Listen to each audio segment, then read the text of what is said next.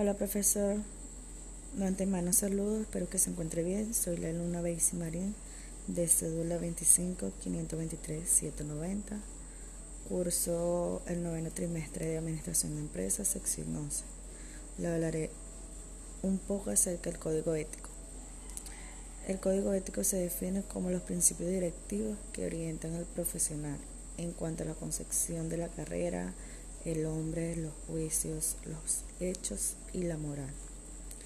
Es importante diferenciar la ética de la moral. La ética es una disciplina filosófica, la cual tiene como objetivo de estudio de la moral. Esto no quiere decir que la ética crea la moral, sino solamente reflexiona sobre ella.